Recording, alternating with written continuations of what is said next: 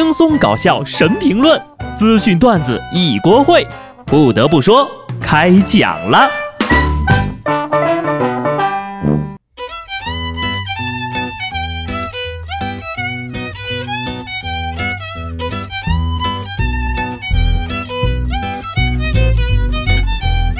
哈喽，听众朋友们，大家好，这里是有趣的。不得不说，我是机智的小布。昨天我看到了几个扎心的小段子。上班第一件事，先去厕所冷静一下。又开会了，今天的会议主题是如何减少无意义的会议。目前的房贷进展已经还完了，厕所是不是超真实啊？如果今天的你没有办法打起精神面对学习和工作，那么我建议适度说脏话。英国的基尔大学的研究发现，脏话发泄可以减轻痛苦，提高耐力。他们研究了两组骑自行车遇到阻力的人，发现说脏话的人呢，比不说脏话的人有更大的力量来蹬踏板。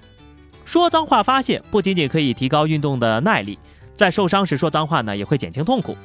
但是啊，研究人员也表示了，脏话说的太多就失去作用。意思就是呀，适量的口吐芬芳是有益身心健康的。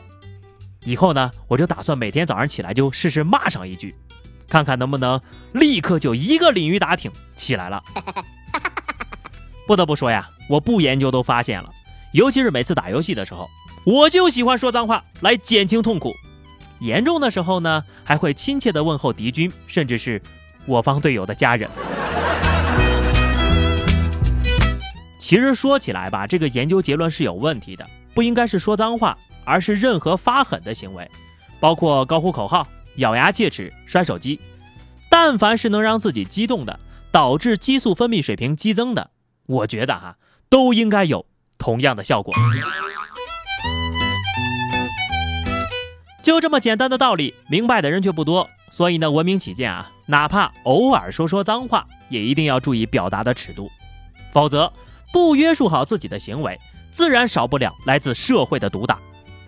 福建三明一男子开着宝马车逆行逼停了公交车，随后呢还和公交车司机发生了争执。公交司机说呀，这车主逆行，车主却大喊：“我喜欢逆行不行吗？反正我车多陪你玩。”嗨，反正监狱地方也多呀，陪你玩玩呗。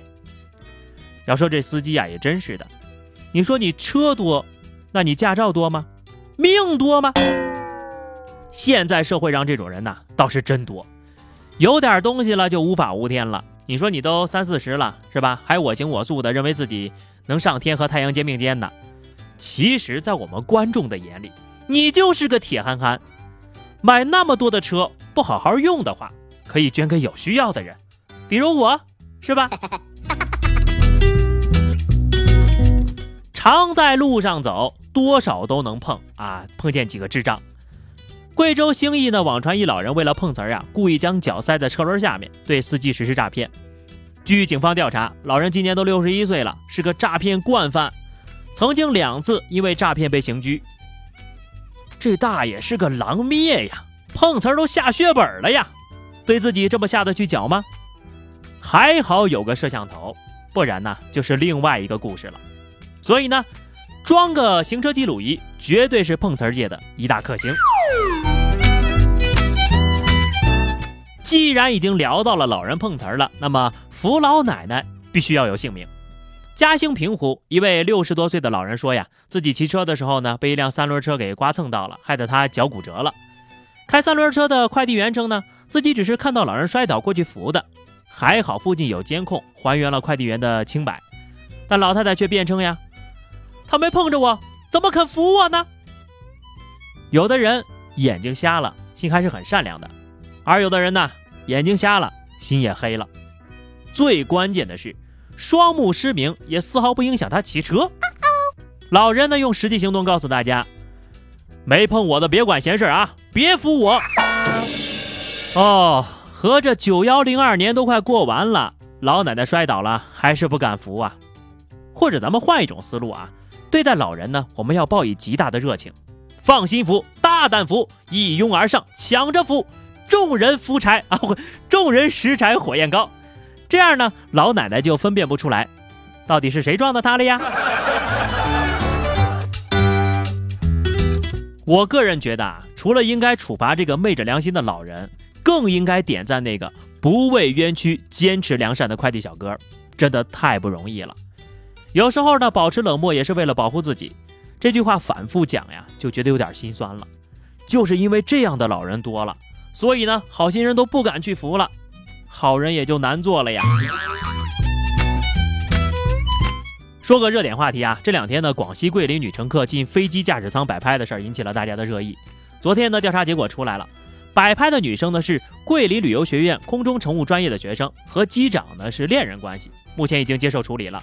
机长终身禁飞，俩副机长呢也直接撸到了最低级别。除了整个机舱工作人员被罚，桂林航空的高层也是集体被罚了。这可以算得上是史上最贵的一张照片了吧？毫无疑问啊。当然了，我说的贵呢，不是说你被罚的这个奖金贵，而是飞机上其他乘客的生命宝贵。不得不说，整件事情最庆幸的，其实还是没有发生什么严重后果，也算得上是上天保佑了。希望航空行业啊，以后真的要以此事为戒了，安全第一，责无旁贷。你说我们作为乘客，为了安全折腾大半天过个安检，而他进个驾驶室种地。像进闺房睡觉一样简单，这公平吗？更倒霉的呀，还是那些机组成员，机长的话不听，机长不高兴，听了吧，一下子背这么大的锅。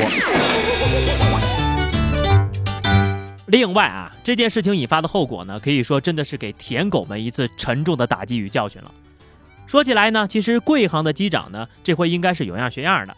因为在今年八月份的时候呀，俄罗斯的一家航空公司的一位飞行员就邀请一位女乘客进入客机驾驶室，还现场指导这姑娘如何开飞机，太佩服了！战斗民族的舔狗果然更胜一筹啊！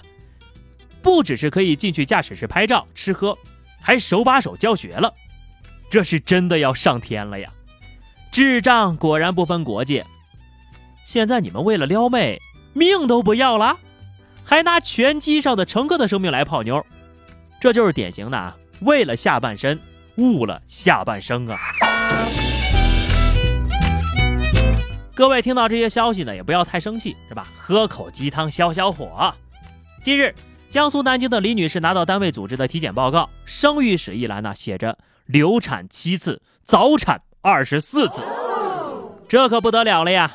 丈夫对她充满了怀疑。婆婆嘲讽她婚前不检点，眼瞅着家庭危机都来了，李女士呀就找到院方，随后院方承认是录入有误，愿向李女士赔偿两只老母鸡做补偿。李女士表示不能接受，早产二十四次，你动动脑子想想啊，怎么可能呢？而且啊，你就赔两只老母鸡，能不能有点诚意？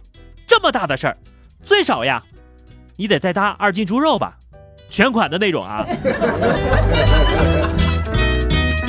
对头。现在呢，谁送我猪肉，我就听谁的。前两天呢，广西钦州一段特价猪肉遭疯抢的视频引发了热议。